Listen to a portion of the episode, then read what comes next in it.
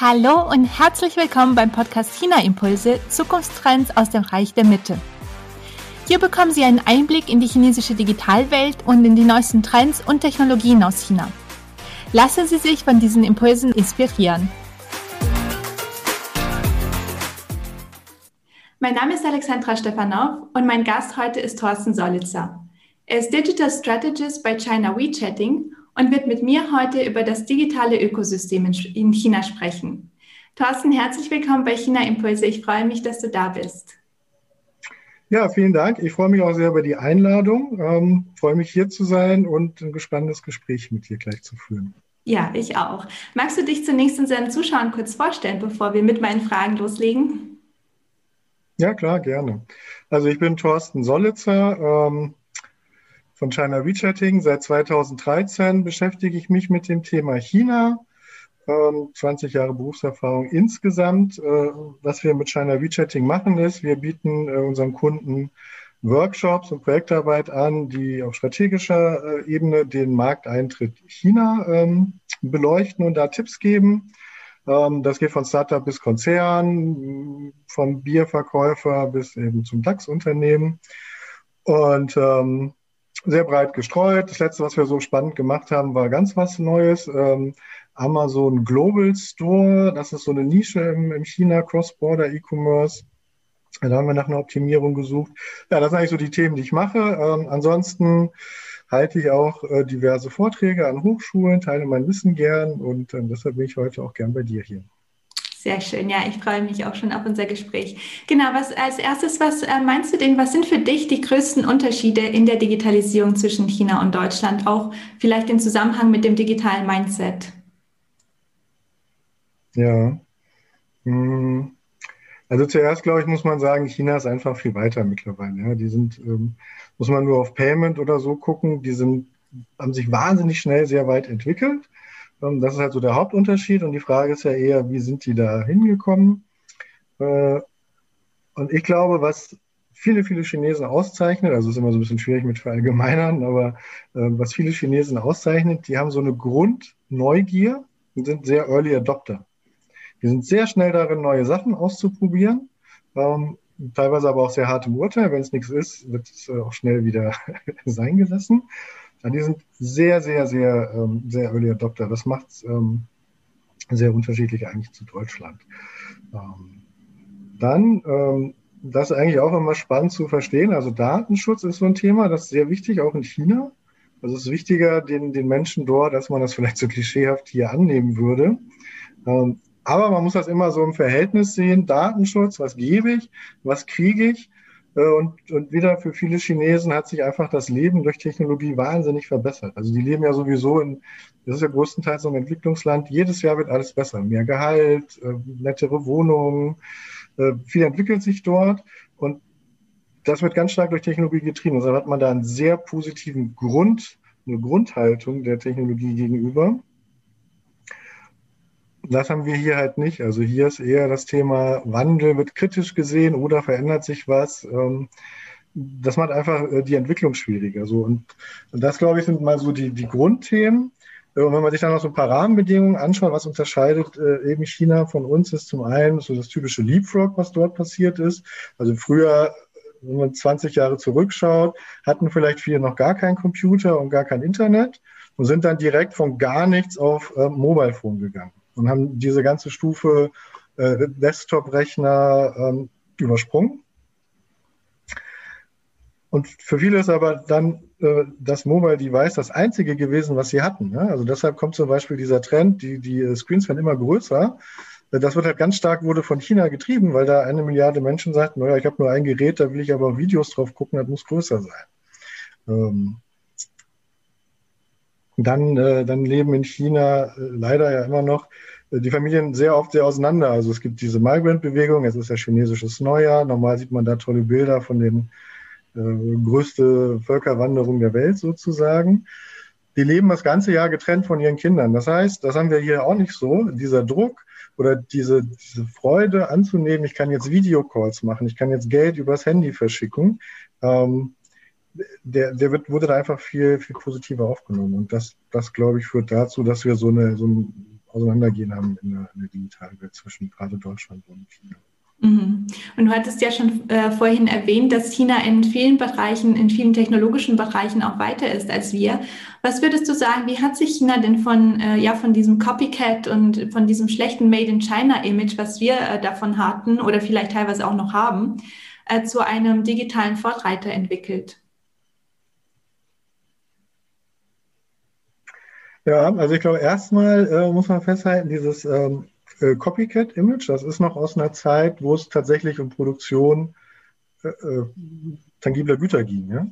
Äh, und jetzt sind wir digital und dann hatte man vielleicht am Anfang gedacht, oh, das ist viel leichter digital was zu kopieren, da wird ja noch mehr Copycat kommen. Äh, warum, äh, warum haben die sich aber so nach vorne entwickelt? Also meine These ist folgende. Ähm, die haben eben ihr eigenes lokales Ökosystem. Also zu Beginn sind die ähm, sind die großen amerikanischen Player natürlich auch nach China gegangen, also eBay, Google, Amazon. Und die wollten da quasi ihre Weltlösung halt nach China rüberbringen und haben das dann auf Chinesisch übersetzt, ihre Programme, aber mehr eigentlich nicht. Ja, äh, das ist eigentlich ein Fehler, den beobachte ich heute immer noch in der Berufspraxis, also auch bei großen Unternehmen, die dann äh, zum Beispiel einen Website-Relaunch machen und so diese One-Size-Fits-All-Lösung und einfach nicht verstehen, dass vielleicht in China vieles anders läuft. Ähm, und das war also eigentlich so der Grund, ähm, sage jetzt mal neben der Zensur natürlich, ähm, warum sich da viele lokale Player entwickelt haben. Und der Vorteil von lokalen Playern ist einfach, die können auf diese lokalen Gegebenheiten Einfluss nehmen. Ne? Ähm, das ist aus meiner Sicht so der Haupttreiber gewesen, der, der, der diese Richtung wir, gebracht hat, dass man innovativ ist, ähm, dann aber auch für die Welt innovativ ist. Dann hatte ich ja vorhin schon erwähnt, es gab dieses Leapfrogging, alles ist mobile, das, das hat da sicherlich stark zu beigetragen. Ähm, dann im Technologiebereich ist wichtig, dass man es schnell skalieren kann. Das ist halt ähm, China hervorragend, ist ein Riesenland, eine Sprache, eine Währung, einmal die Gesetze. Ähm, das macht es sehr einfach, da, da äh, schnell zu skalieren.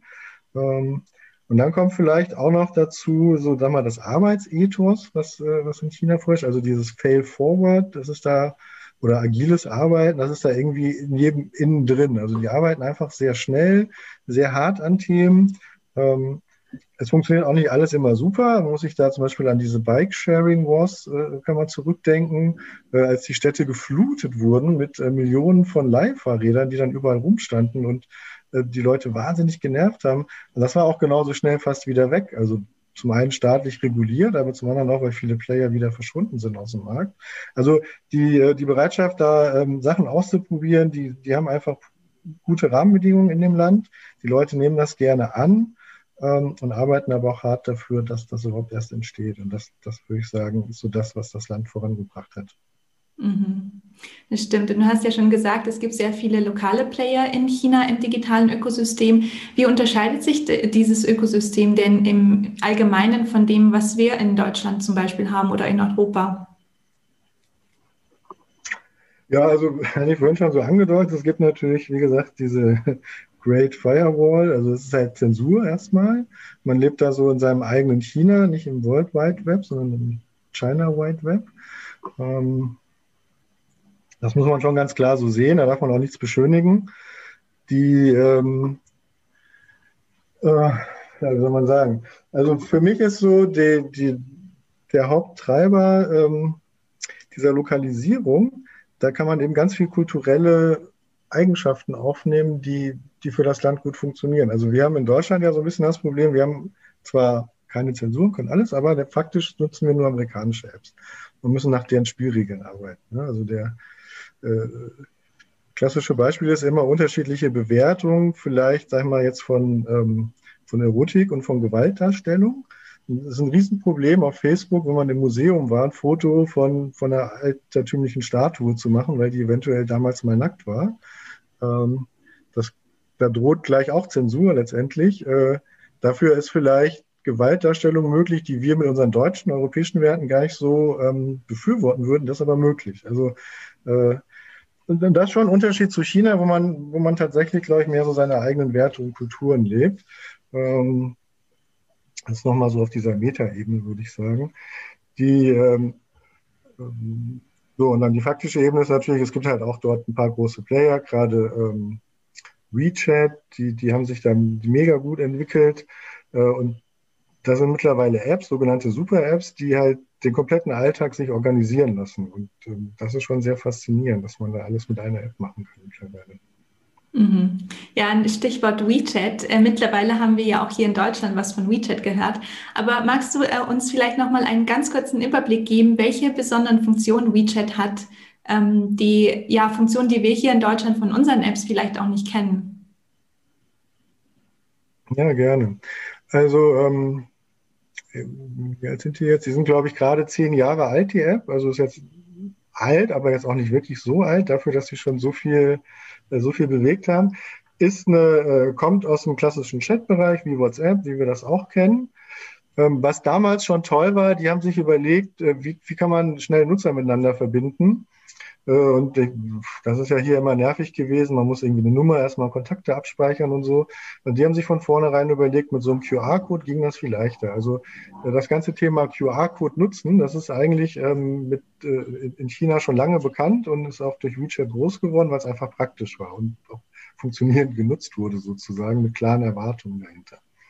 Ähm, die nächsten Schritte, die dann gegangen wurden, und da unterscheidet sich schon stark zu dem, was wir hier kennen, ist, dass halt auch Firmen ähm, die Möglichkeit haben, Accounts auf WeChat anzulegen, um damit zu werben. Ähm, die können super CRM machen, die können ihre Marke damit pushen, können sogar Umsätze generieren. Das ist wie so ein kleines Internet im Internet, ähm, was man da, was man da hat. Äh, das hat nochmal einen ganz großen Push gegeben. Und dann hat WeChat angefangen, äh, sogenannte Third-Party-Anbieter zu integrieren.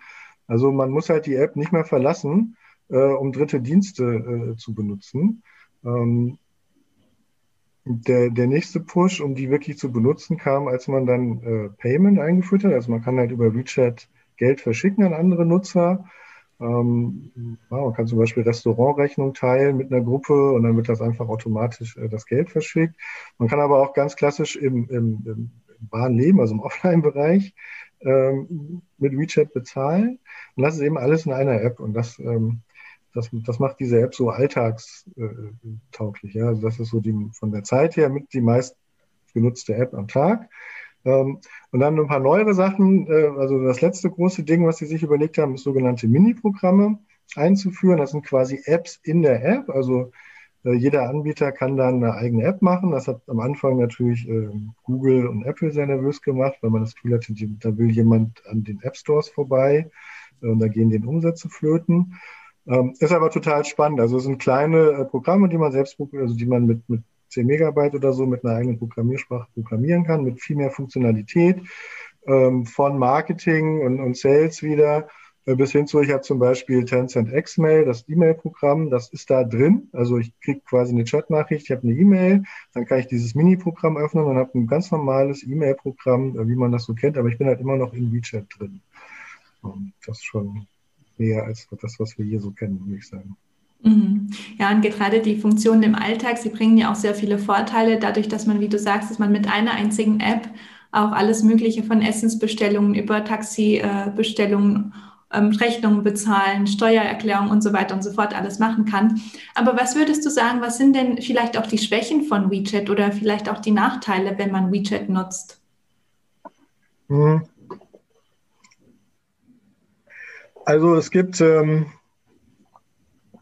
jetzt erstmal, wenn man wieder von draußen drauf schaut, dieses Thema Zensur ist ein bisschen tricky, weil man Zensur nicht mitbekommt. Also wenn wir uns jetzt schreiben würden, äh, ich würde dir schreiben, hallo, ähm, und dann schreibst du mir zurück, hast du eigentlich schon diesen verrückten Artikel über die Corona-Maßnahmen gelesen?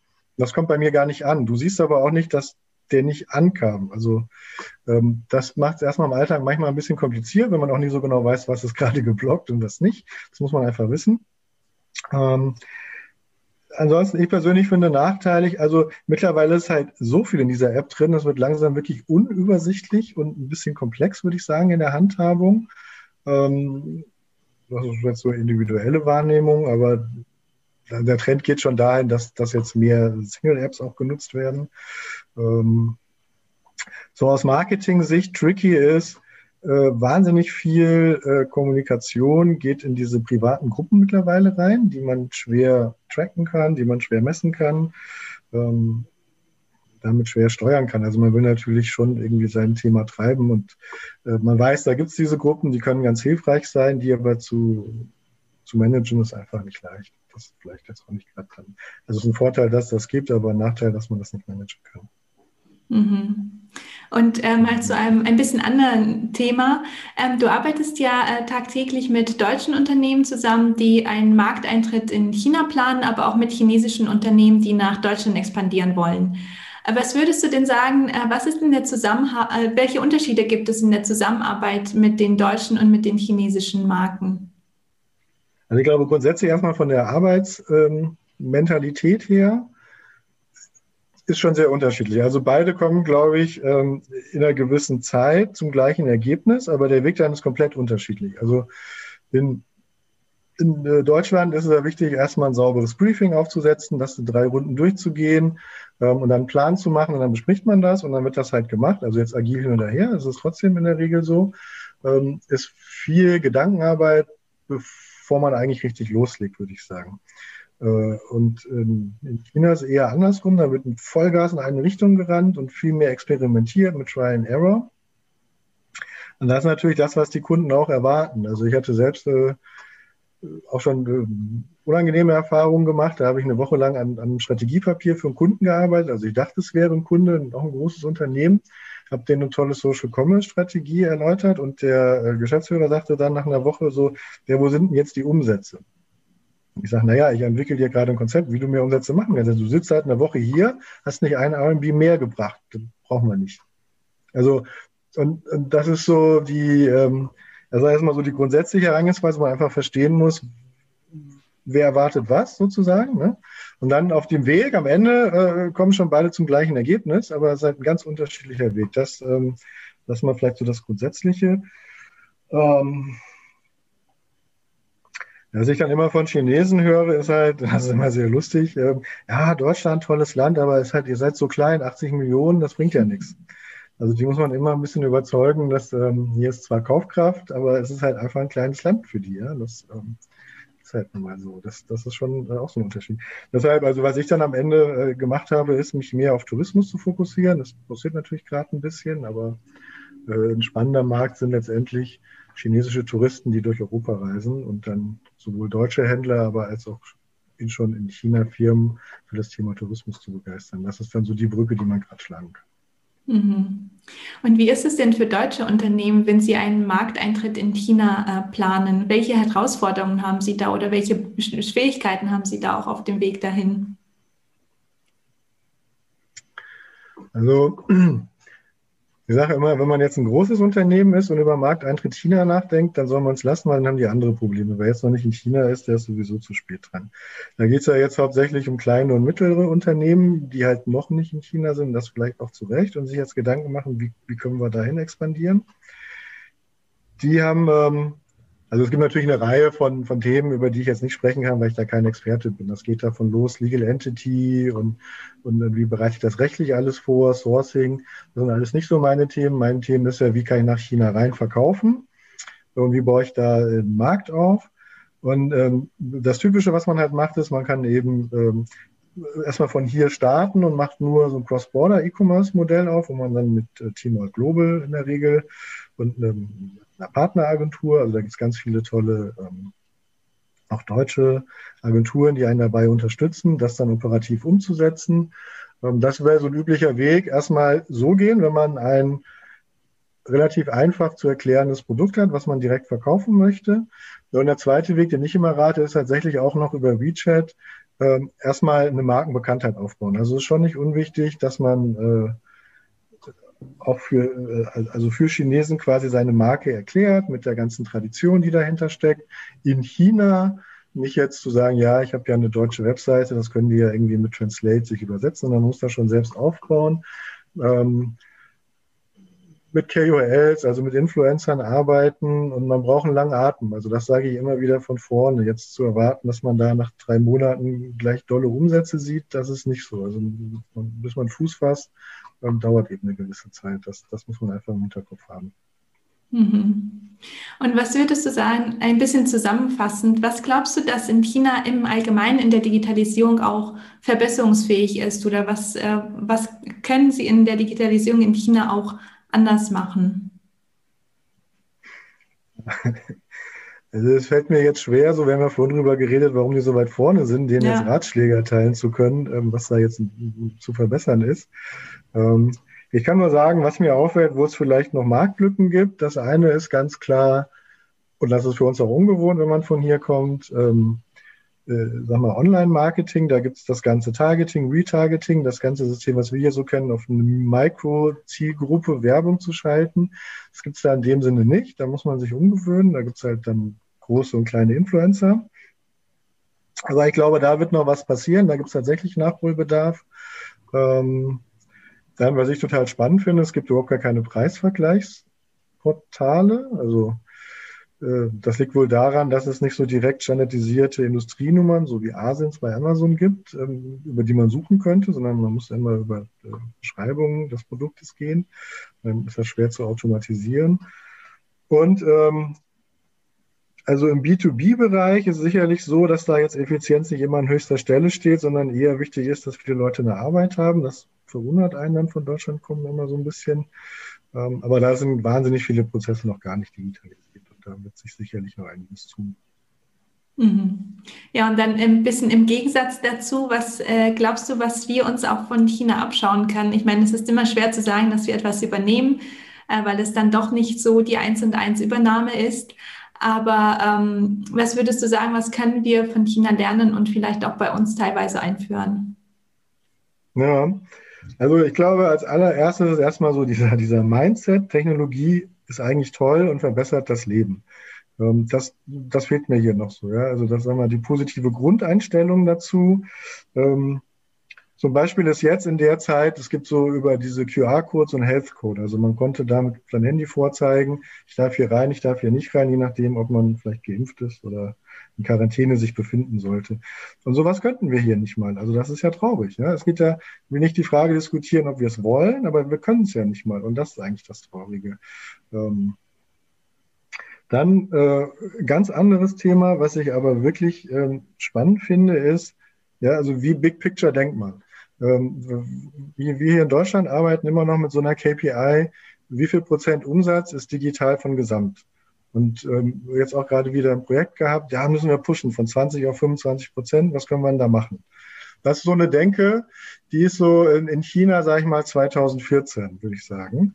Äh, heute ist so, der Jack Martis mal ganz schön gesagt, sollen die Leute sich mit da, darum kümmern, in diesem 80-20-Bild an den 20 zu optimieren ich gucke mir lieber die 100 an und sage, wow, da sind ja noch 80 Prozent von Unternehmen, die sind noch gar nicht digital. Was können wir denn tun, um die zu digitalisieren? Und da, da müssen wir uns viel abgucken. Ähm, auch das ist jetzt wieder in der aktuellen Situation in Deutschland so. Klar, viele Einzelhändler fangen jetzt an und probieren aus. Instagram, Livestreaming, kann ich darüber irgendwie was machen, weil mein Laden zu ist.